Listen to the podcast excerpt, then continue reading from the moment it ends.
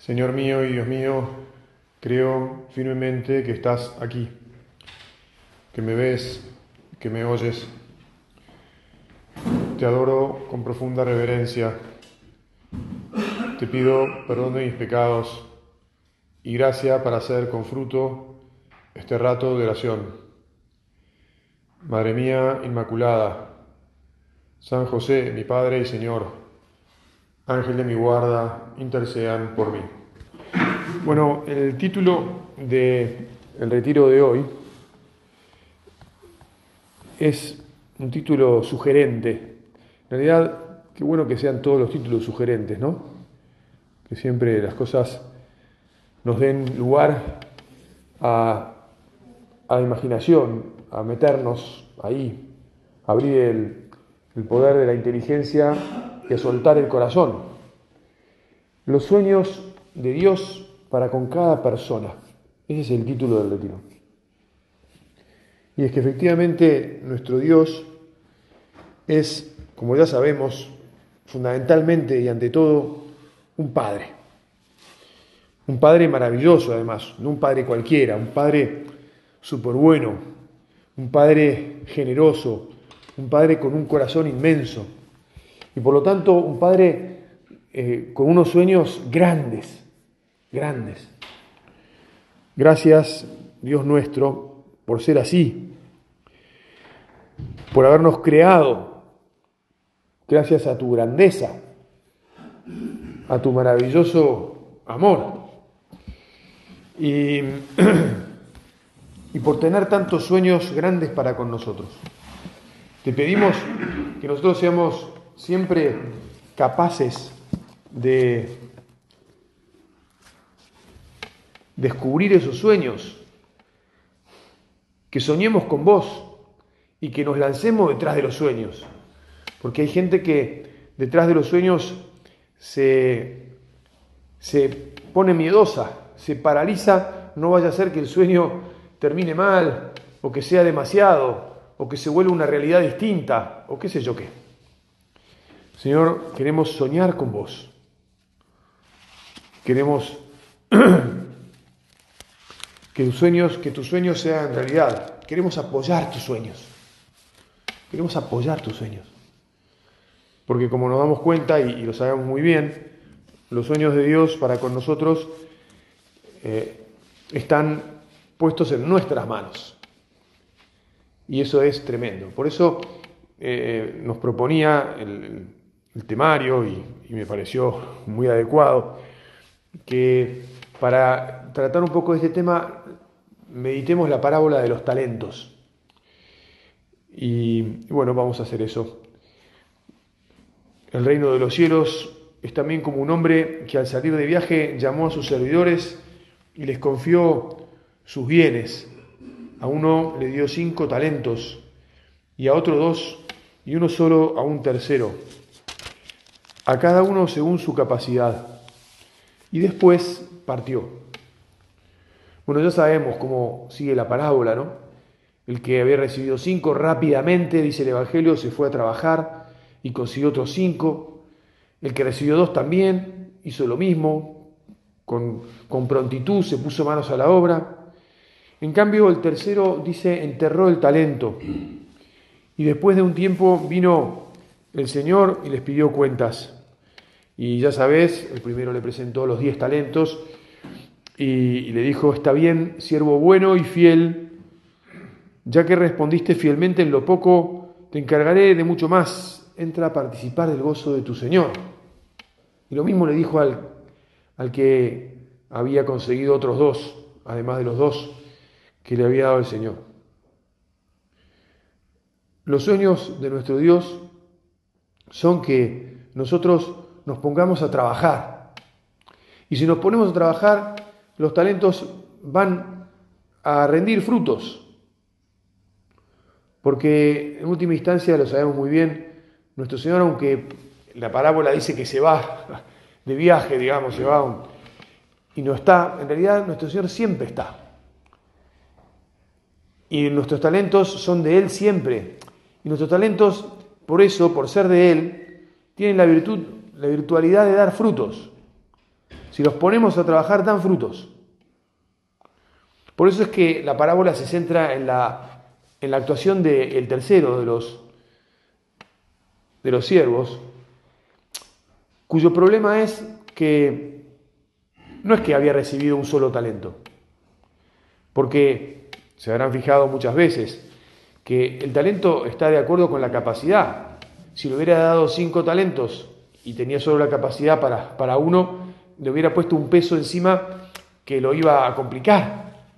Él tenía capacidad para obtener otro talento, es decir, para obtener lo mismo que los demás, porque lo que los demás obtuvieron fue el 100%. Y él tenía capacidad para obtener el 100%. Pero, viste cómo la, parábola este, empieza a decir, luego llegó el que había recibido un solo talento. Señor, le dijo, sé que eres un hombre exigente, que cosechas donde no has sembrado y recoges donde no has esparcido. Por eso tuve miedo y me fui a enterrar tu talento. Aquí tienes lo tuyo. Esa actitud es la que los lleva al fracaso. Esa actitud es la que el Señor no espera de nosotros. Cada uno de ustedes, bueno, ya vamos a entrar, vamos a llegar, ¿no? Sabe muy bien qué capacidades tiene. El tema es poner todas esas capacidades, las que sean, no importa si son muchas o pocas, pero ponerlas al servicio del Señor.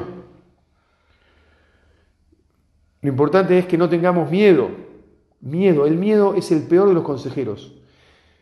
Te quiero comentar que yo estoy en este último tiempo, tal vez ya hace unos meses, este, dándole vuelta al tema del miedo. Al miedo hay que arrancarlo, así por decirlo de una manera, si se pudiera, del alma. No hay que dejar que, que eche la más mínima raíz del alma de toda la vida. Es mal consejero, nos paraliza, nos estupidiza, supone olvidarnos de la paternidad de nuestro Dios. ¿Te acordás cuando hace tiempo de chicos probablemente, o bueno, nos decían, mirá, tu papá es, es, vigilante, digamos, ¿no? ¿Qué miedo vas a tener?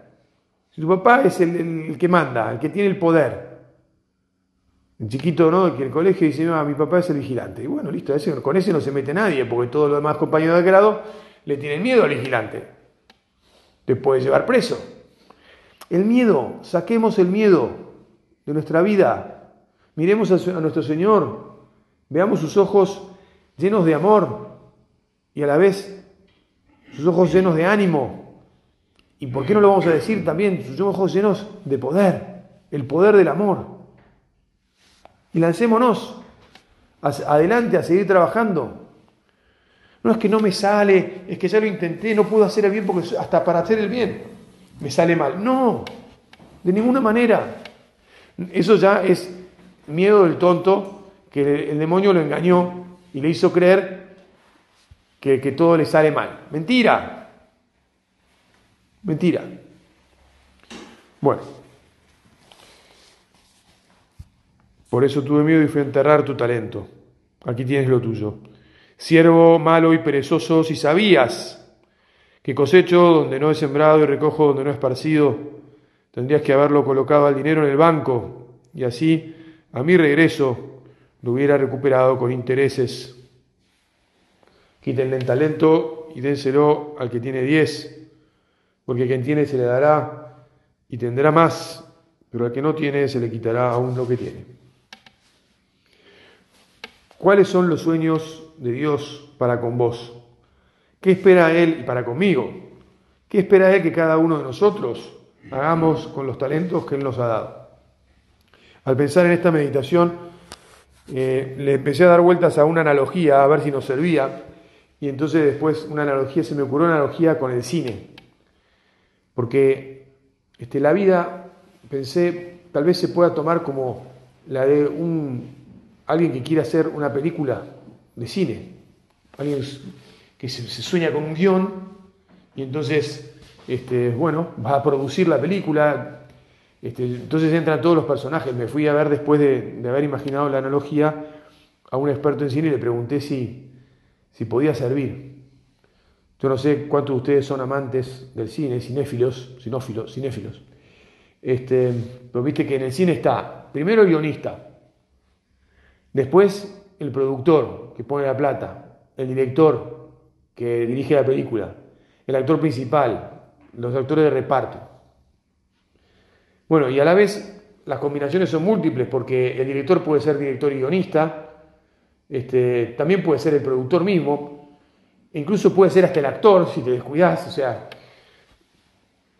Y entonces uno, yo me, pregunté, bueno, ¿y uno qué es? ¿no? En los sueños de Dios, en el guion. Vamos a decir, queda más o menos claro que el guion es el sueño divino, ¿no? Es el padre que sueña. Muy bien. Y entonces, ¿uno qué es? ¿Es el director de la película? Fue lo primero que se me ocurrió. Y la verdad que sí. Porque el que dirige nuestra vida somos cada uno de nosotros.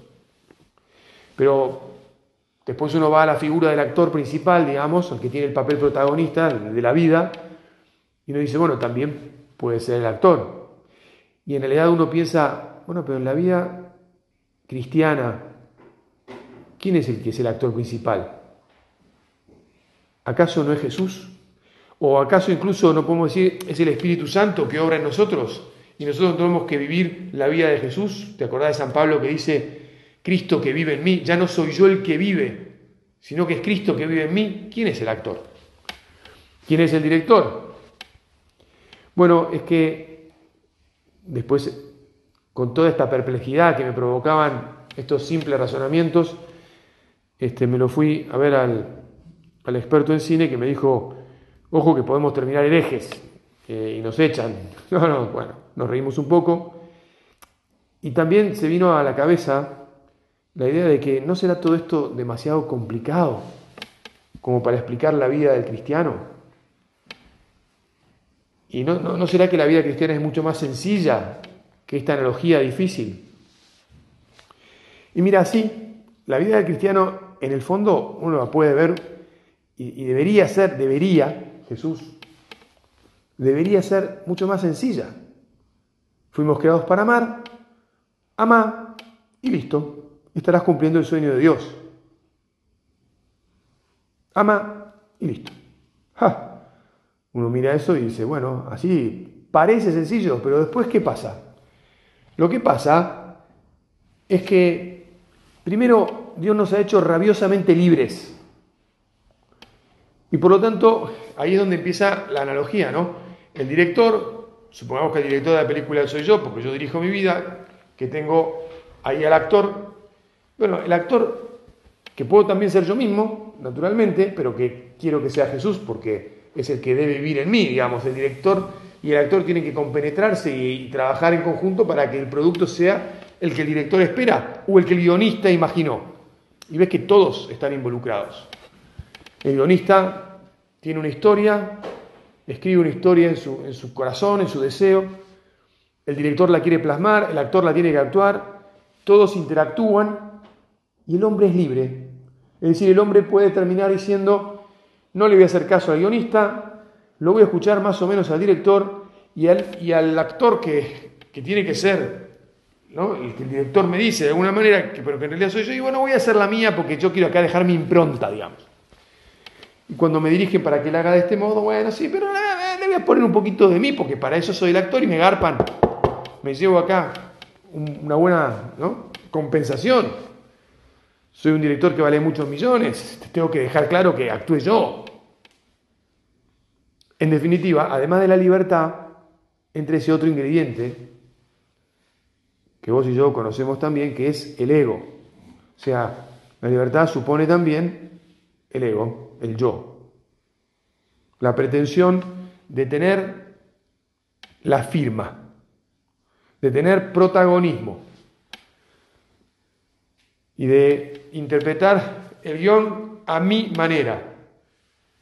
El ego I did it my way. Muchas veces todavía con la gente mayor que trato en el hospital, me río y le hablo de que porque muchos dicen, sí, yo creo, pero a mi manera, padre. Yo creo en Dios, pero no creo en la iglesia, porque, bueno, y te dicen, sí, bueno. Y al final, my way, el ego. Entonces ves, este, no sé si la analogía es perfecta, pero nos permite meditar esta mañana en que aunque en teoría los sueños de Dios para con nosotros son sencillos, amá y punto, lo que el Señor quiere es que nos entreguemos como Él se entregó, que demos nuestra vida como Él la dio por nosotros, que nosotros la demos por Él y por los demás. Pero después hay complicaciones. Y estos dos factores hacen que la cuestión se ponga compleja.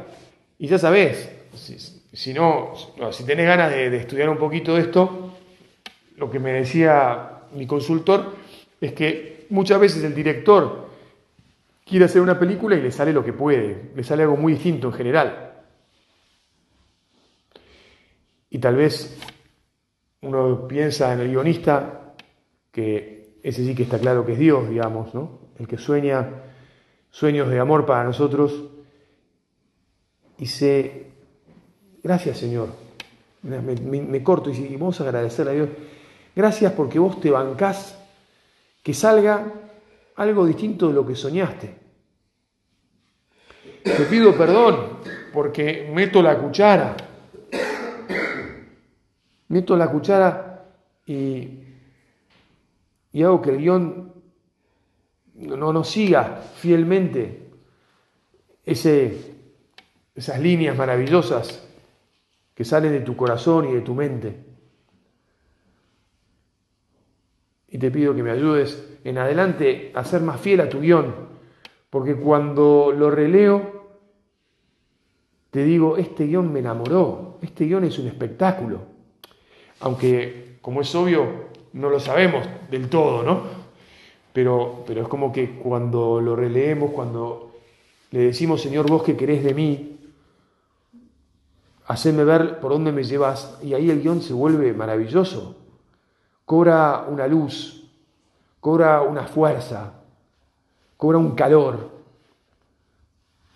un calor espectacular, donde todo donde todo crece, donde todo vive. ¿Viste? En la selva hay humedad y hay luz, hay calor, todo es vida, crece. Se come los caminos que hagan otros, se come todo la selva, ¿viste?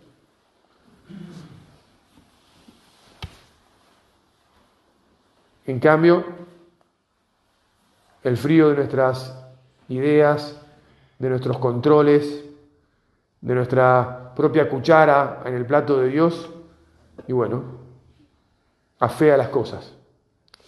Muy bien, Señor.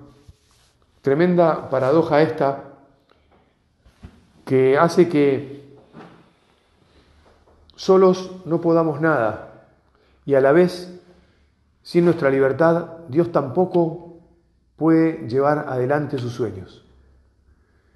Qué Dios más raro que para hacer, para plasmar, para hacer reales sus sueños, necesita de nuestra libertad y por lo tanto de nuestras limitaciones, porque nuestra libertad es limitada. Y por lo tanto Dios de alguna manera se autolimita en, su, en sus sueños. Son maravillosos, pero bueno, tremenda paradoja, ¿no? Yo quiero unos sueños maravillosos donde vos seas también protagonista. Por eso, los santos son tan atractivos, porque los santos son los que han conseguido llevar a la, vida el guion de la manera más fiel, porque en vez de querer ser protagonistas ellos, lo han dejado obrar a Dios. Han dejado que Dios sea realmente el que dirige la película, el que la actúa, eh, el que la garpa, el que la ensambla, el que le pone la música, el que todo, ¿no? el que decide hasta las tomas, dónde se pone la cámara, cuáles son las sugerencias, la escenografía, todo trabaja. Esos son los santos. Señor, que yo también quiero identificarme con tu corazón, con tu mente, con tus sueños, y quiera dejar que, que lo que vos escribiste en el guion, lo que vos soñaste, sea realidad. Bueno, ahora nos quedan todavía unos minutos para pensar algunas cosas concretas este, que, nos pueden todavía ayudar a, efectivamente seguir el guion. Una clave es el conocimiento propio. Porque si no nos conocemos, si no sabemos cómo somos, no podemos poner todo al servicio del guion. Y lo primero es que, lo primero, lo primero es que los talentos recibidos los recibimos, es decir, no son nuestros. Lo primero es que no nos apropiemos de los talentos. El que se fue rápidamente a trabajar y consiguió otros cinco, y el que se fue rápidamente a trabajar y consiguió otros dos talentos, cada uno de acuerdo a la capacidad y a los talentos recibidos, le dicen, Señor, aquí tienes lo que es tuyo.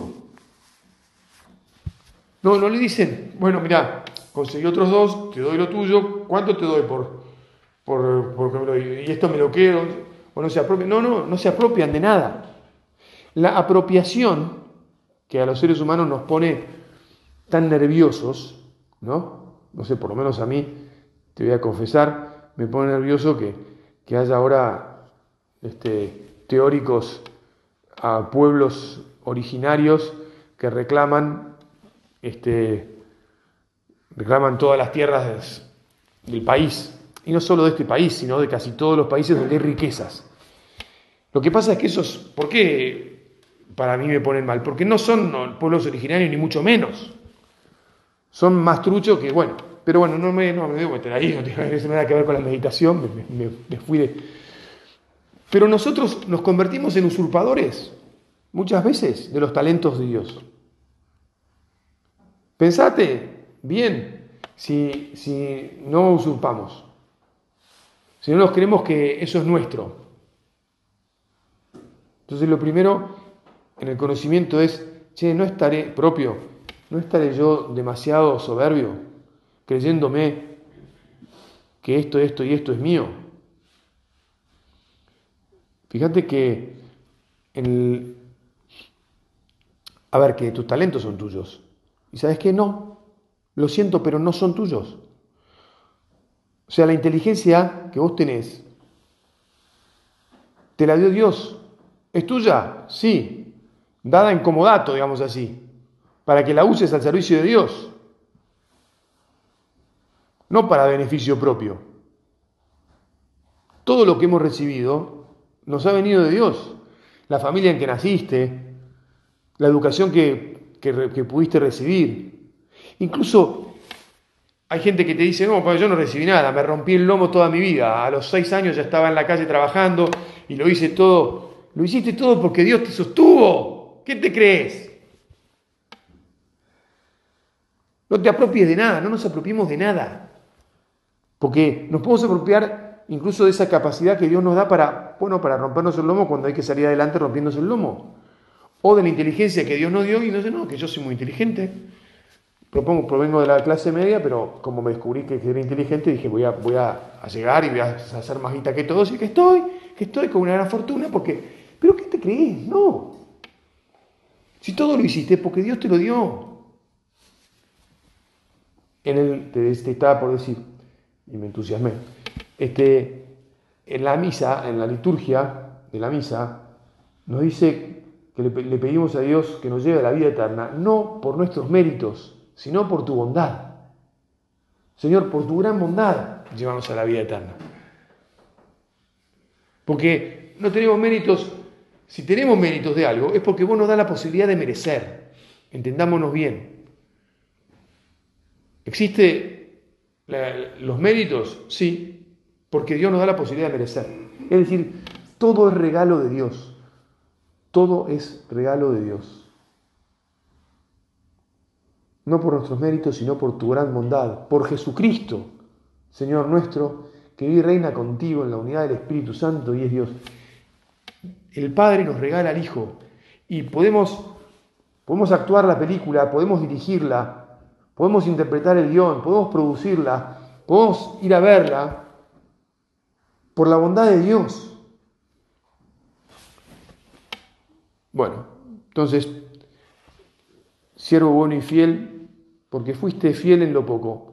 Lo nuestro, por la bondad de Dios, es tratar de ser fieles.